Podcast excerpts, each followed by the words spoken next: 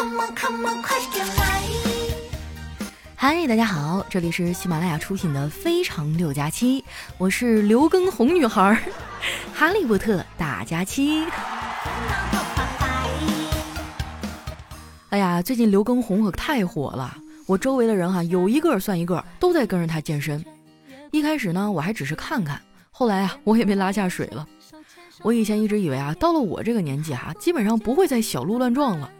直到我跟着他的直播啊，跳了一次龙拳，我去，心率一下子飙到了一百七啊！我感觉这龙拳打的不是拳，打的分明是我呀。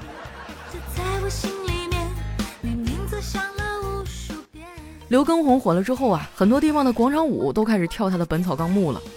我估计周杰伦做梦都没有想到啊，自己居然抢了凤凰传奇的地盘儿。哎，我现在真的很难想象啊，下次周杰伦开演唱会唱《本草纲目》的时候，那台下会是个什么场面？我觉得啊，根本不需要伴舞了，底下有多少个座位哈，他就有多少伴舞。不过话说回来哈，不用说跳了，我光是看他的直播，我都觉得自己能瘦。后来呢，我就开始光看不练了。我觉得刘教练的直播间啊，就需要我这样的人。你说大伙都去跳毽子操，谁来替他打榜啊？啊，谁来欢迎新进直播间的小伙伴啊？而且看直播啊也挺有意思的。我还在直播间啊遇到了丸子，然后我们俩呢就聊了一会儿天儿。我问他咋样啊？跟着刘教练健身有没有变瘦啊？丸子回答说：别提了，我跟着刘教练跳了一会儿，他一直在那喊脂肪在燃烧。我觉得他的健身操根本就不是在燃烧我的脂肪，他是在燃烧我的生命啊！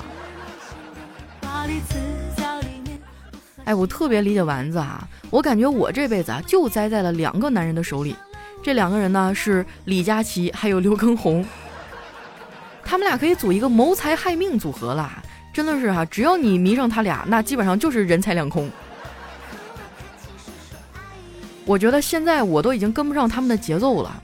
我看李佳琦的直播啊，跟着他买了一圈之后啊，他说：“宝贝们，今天的主角来了哟，大家准备好下单哦。”我看刘畊宏的直播哈，跟着他跳了半个小时的操哈，累得气喘如牛。结果他说：“好了，今天的热身完毕了啊。”我觉得哈，刘畊宏能火呢，跟季节有关系。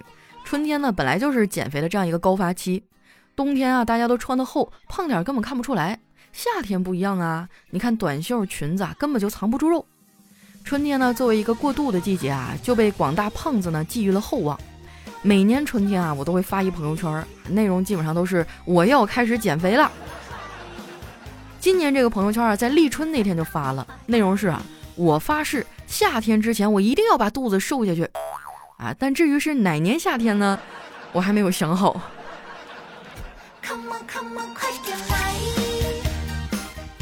不是我不想努力哈，主要是瘦肚子太难了。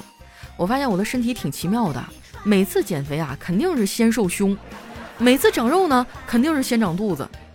好在呢，我的这个屁股还是挺翘的哈，就整体身材看上去还行。这一点呢，让丸子啊就特别羡慕。有一次哈，我们俩聊天哈，聊到健身，他问我：“佳琪姐，你的屁股为什么这么翘啊？你平常会专门的去练臀吗？”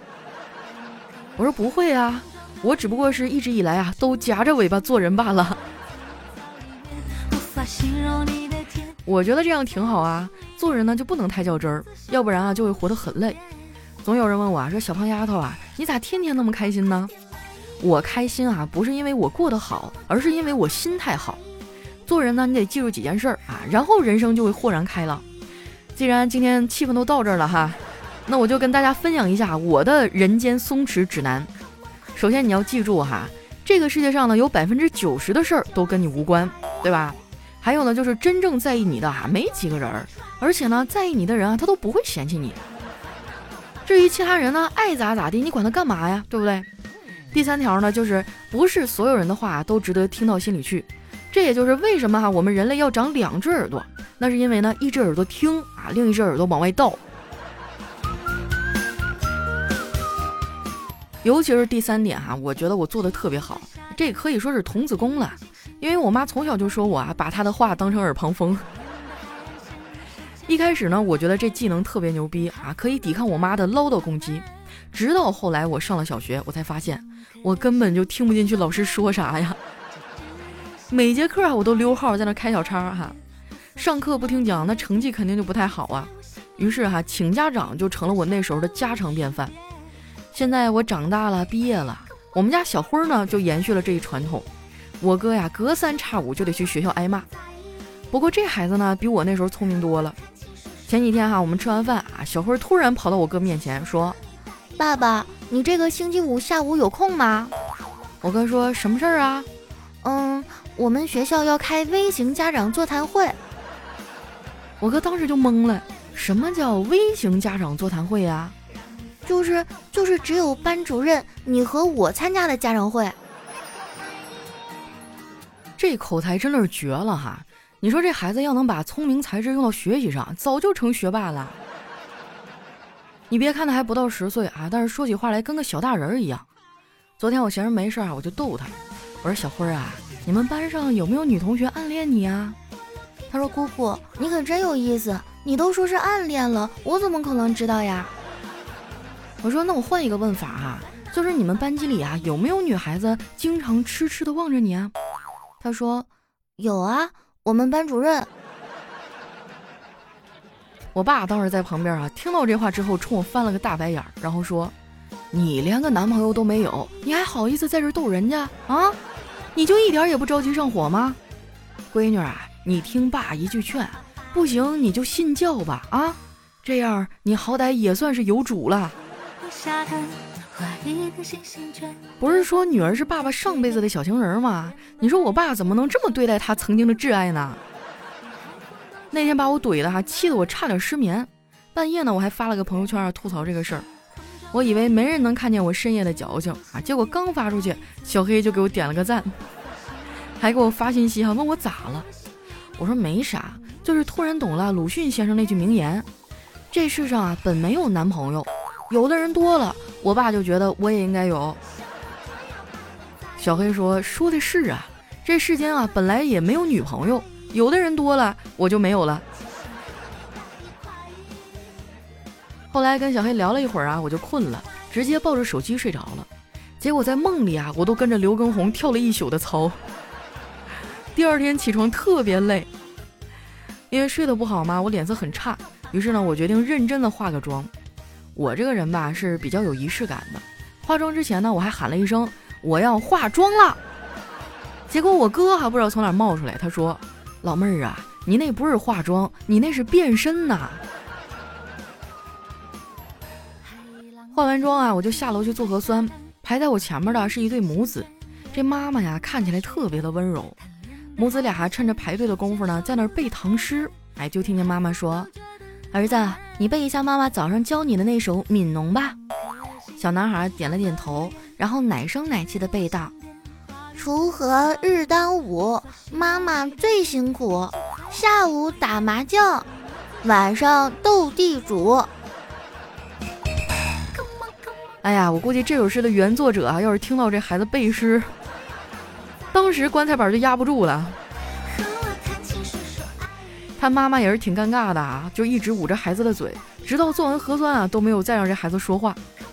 你说现在的家长也挺不容易的，以前呢光辅导作业就行了，现在孩子啊天天在家上网课，你还得专门腾出来一个人看着他。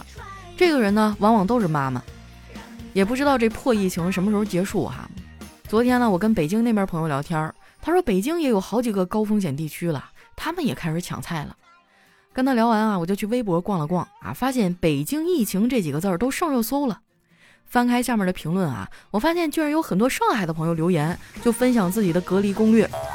哎，我发现上海朋友真的很热情啊！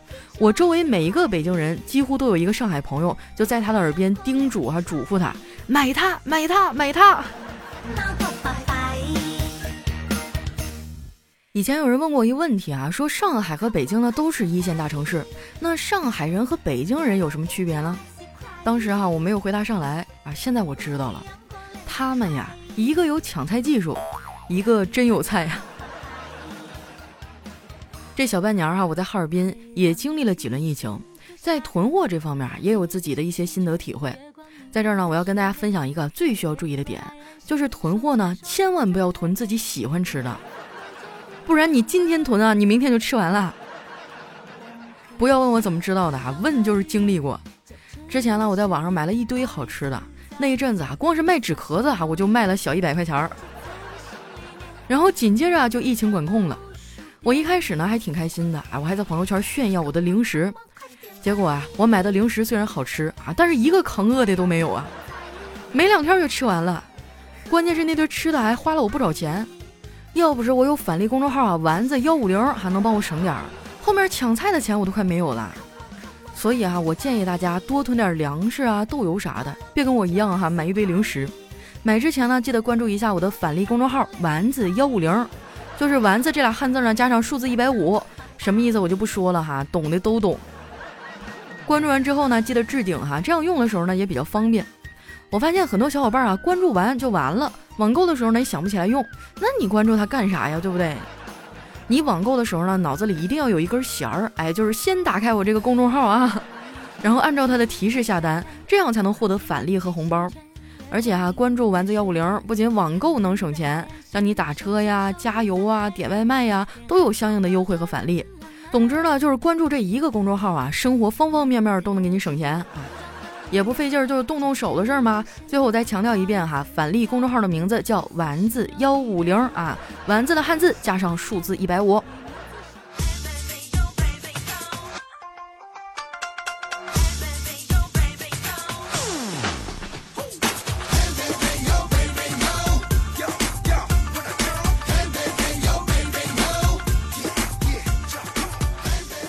是不是这个音乐一响起来，感觉好像串台了？没错，是我啊，我是你们的懒朋友佳期。接下来时间啊，又到我们留言互动的时间了啊！喜欢我的朋友，记得关注我的新浪微博和公众微信，搜索主播佳期，是佳期如梦的佳期啊。那今天首先这位听众啊，叫嘴强段子手，他说今天上数学网课哈，我们老师抽了一个人回答问题，结果那个人开麦就一顿乱说呀，说了一堆错的，没想到啊，我们老师直接哭了。其实我们数学老师挺负责的，除了早上上课啊，晚上还会给我们加课讲评作业。可能是他觉得自己这么努力啊，有些人却一点也没有听进去。他哭了五分钟之后上课呢，还有那种哭腔。也许疫情期间啊，谁都会有点压抑的心情，但是没有想到老师也会在课堂上哭了。可能成年人的崩溃啊，往往就在一瞬间吧。佳期，你也要快乐哟。哎呀，最近嘛，这特殊时期，大家在家里憋的本身就挺郁闷的。再碰到一点小事儿呢，可能就会让你瞬间破防了。但是没关系啊，找点快乐的事情做嘛，比如说听听我的节目呀，啊，比如说晚上来看看我的直播呀，对吧？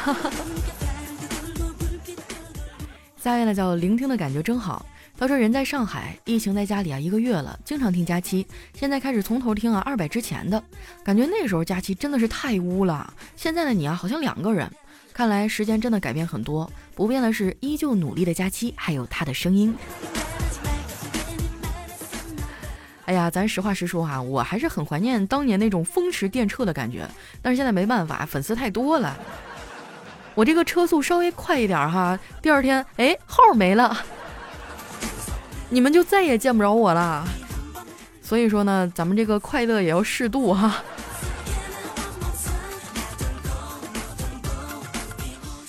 下面呢叫千山人迹，他说我也是潜伏挺久了，今天终于看见目标人物出现了，来谈个恋爱吧。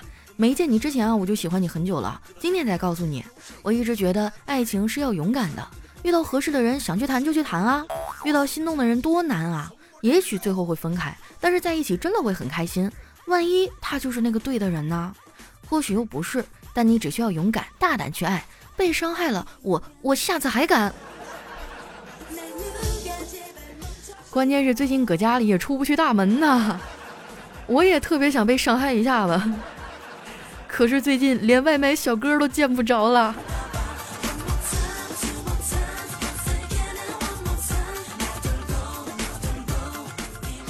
下面呢叫小小肖公，这这这这这字念什么呀？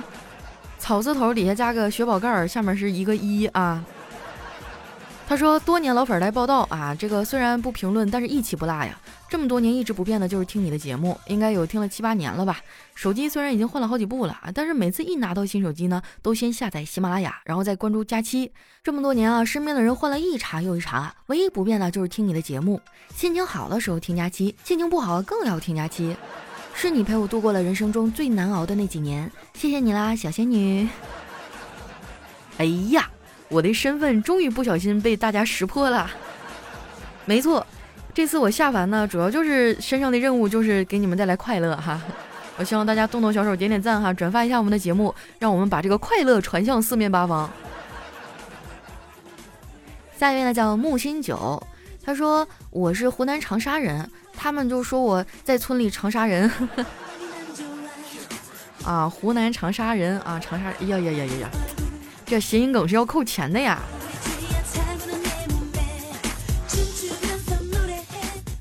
下一位呢叫彼岸灯火，他说小时候住村里啊，隔壁有个熊孩子和父母吵架，那熊孩子说了一句：“我我跳塘去了。”然后呢就往外跑，这父母啊就在后面追。晚上这村里没灯啊，父母追不上，那熊孩子拿一块大石头扔到池塘里，人就跑了。父母听见水声啊，以为孩子真的跳下去了，到处借手电筒喊救命。那晚上啊，村里大半的人都下去摸呀，结果那熊孩子啊在池塘对面笑。后来被父母看见了，那一顿打呀。高潮的是，全村没有一个人去拉，都说打得好。下面呢叫旧疆老段子啊，他说有两个酒鬼喝得兴高采烈的，一个呢就问另一个：“你是哪儿的人呢？”“我黑龙江的。”哎呀，我也黑龙江的啊，老乡干一杯。然后又问，那你是黑龙江哪嘎的呀？我鸡西的呀。哎呀，我也是鸡西的呀，再干一杯。然后接着问，那你姓啥呀？我我姓王。哎呀，我去，我也是呀。这时候呢，酒家的老板实在看不下去了，打电话说，老王啊，你赶紧的啊，你两个儿子又喝多了。就是想喝酒的人哈，无论什么样的理由都能让他们再喝一杯。下一位呢叫都是套路，他说下班回去的公交车上啊，旁边大妈突然问我：“小姑娘，你的信仰是什么呀？”哎，我当时就犹豫了，我说：“嗯，就是嫁个好男人吧。”小姑娘，眼光要放的长远点儿，你这个年纪应该站起来，努力的去奔跑啊！站起来，为明天奋斗，站起来！哦，行了行了，大妈，我我知道了，我这就站起来给您让座。就咱也不知道为什么哈，你说那帮大爷大妈退休也没啥事儿干，为什么就偏跟我们一块挤地铁呢？你能不能避一下早晚高峰啊？你说你那么早起来干啥呢？跟我们一块挤的，我们还得给你让座。你说你跳舞啊，还是抢鸡蛋？能不能稍微往后稍一稍？有的时候真的很无奈哈，就明明我特别特别累了，然后旁边一老太太颤颤巍巍上来了，你说让还是不让吧？让了的话吧，我就得站一个小时啊；不让的话呢，也是多多少少心里有点不得劲儿。和谐社会，大家互相体谅哈。我建议退休的老人呢，尽量就错开早晚高峰哈。下面呢叫九一九二小哥哥，他说老爸老妈啊，为了在城里买房子，去了电子厂打工。平时工作很忙啊，没空照顾我。于是呢，我就被放到农村的外公外婆家，成了留守儿童。农村条件差嘛，过年的时候才能吃上一顿肉。有一次呢，我就看着家里圈养的猪馋的就不行了，我突发奇想，就想割那个猪耳朵吃。趁猪睡着的时候呢，我就拿着刀揪着耳朵割下来，我就跑啊。然后我拿到厨房开水烫一下，毛一拔，煮熟了赶紧吃掉。所以呢，家里的猪就没耳朵了。那时候外公把我揍得特别惨，但但我还是馋啊。哎呀，那个年代大家条件都不咋地，我小时候也是，那恨不得吃顿猪头肉都是过年了。我小时候特别爱吃那个猪耳朵啊，把它切成细细的丝儿啊，然后拌点黄瓜，里面加点花生米，撒点香菜啊，用那个香油再弄点酱油啊，你也可以少放一点白砂糖，那么一拌，哇天哪，嘎嘣脆。老好吃了。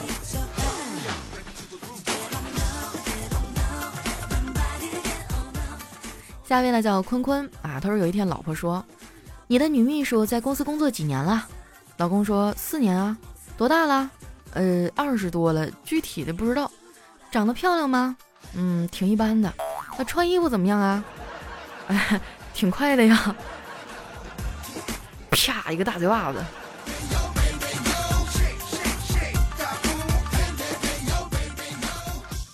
下一位呢叫老爸蜜汁小汉堡。他说公交车上就放两种广告啊把孩子弄出来的还有把孩子弄没的。可不是嘛？就原来我上学的时候觉得可尴尬了，每次那上面都在循环的播放，今天做手术，明天就上班。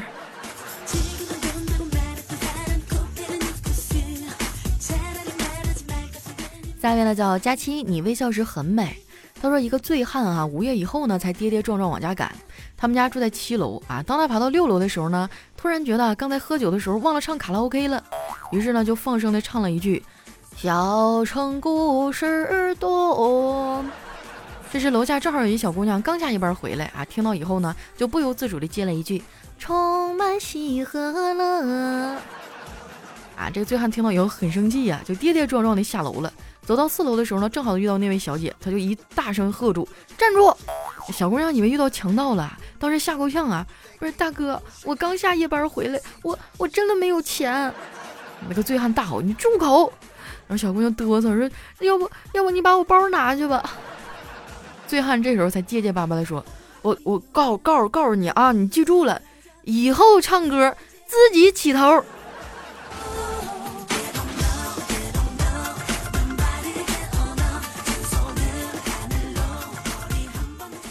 下一位呢叫独家追妻，他说：“我就想问一下，那个酒是谁发明的呀？”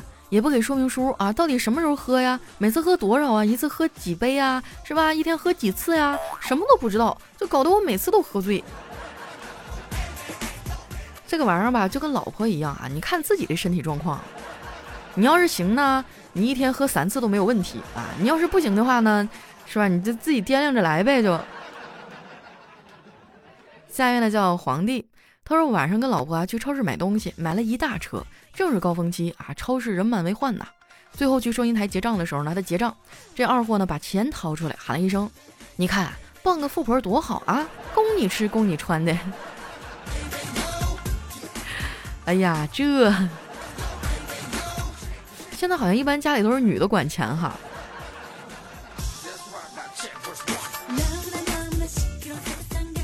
下面呢叫嘿嘿，他说：“朋友们啊，听我一句劝。”放下手头的活啊，走出房门，出门去阳光里走一走啊，骑骑自行车啊。天黑了，约几个好久不见的朋友，找个地方喝喝茶，聊聊天啊，随便做些什么。一天下来呀，你就会发现，嗯，今天啥正事也没干。哎呀，我以前每天恨不得宅在家里啊，一整天都不下去。但是现在每天啊，我要不下去溜两圈，我都觉得浑身不得劲儿。人呐，还就是贱皮子，得不到什么呢，你就越向往。下面呢叫旋转的摩天轮。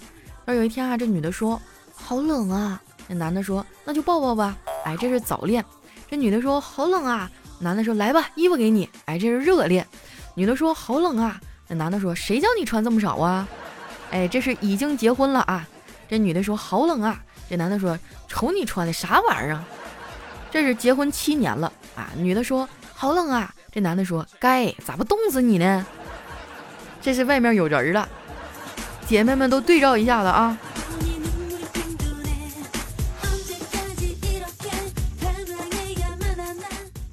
下一位呢叫青春的忧桑啊，他说我认识一小姐姐啊，有个男的追她，一直给她送什么香水啊、化妆品之类的，还都是挺贵的那种奢侈品。这小姐姐明确的拒绝他了，他送过来呢就直接拒绝，但是这大哥呢总是用各种方法托别人送到小姐姐手上。然后呢，小姐姐啊，每次都把钱给他。我听说这事儿以后想了很久啊，你说这男的应该赚了这小姐姐不少的钱吧？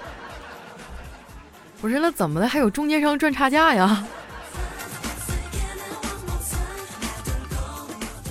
下面呢叫痞少。他说：“听大表哥说啊，他小时候是个结巴，后来治好了。问他怎么做到的呀？大表哥告诉我，他爸呀，当年为了治他的结巴，也不知道从哪找一偏方。据说啊，在打雷的一瞬间，狠狠地扇这个结巴的人一大嘴巴子，这结巴就好了。我问他，那治好了吗？当然没啊。不过我爸以为是扇嘴巴子的时机没有掌握好，所以之后啊，一打雷就扇我嘴巴子，一打雷就扇我嘴巴子。我不想挨打呀，就每天练习说话，然后我这结巴才治好的。”不知道为什么啊，我突然就想起郭麒麟那个段子：“爸爸的快乐你想象不到啊。”好了，那今天留言就先分享到这儿了。喜欢我的朋友呢，记得关注我的新浪微博和公众微信，搜索主播佳期，是佳期如梦的佳期。有什么好玩的段子呀，或者想对我说的话，都可以留在节目下方的评论区，我会在下期啊挑一些来和朋友们分享。那今天我们的节目就先到这儿啦，咱们下期再见。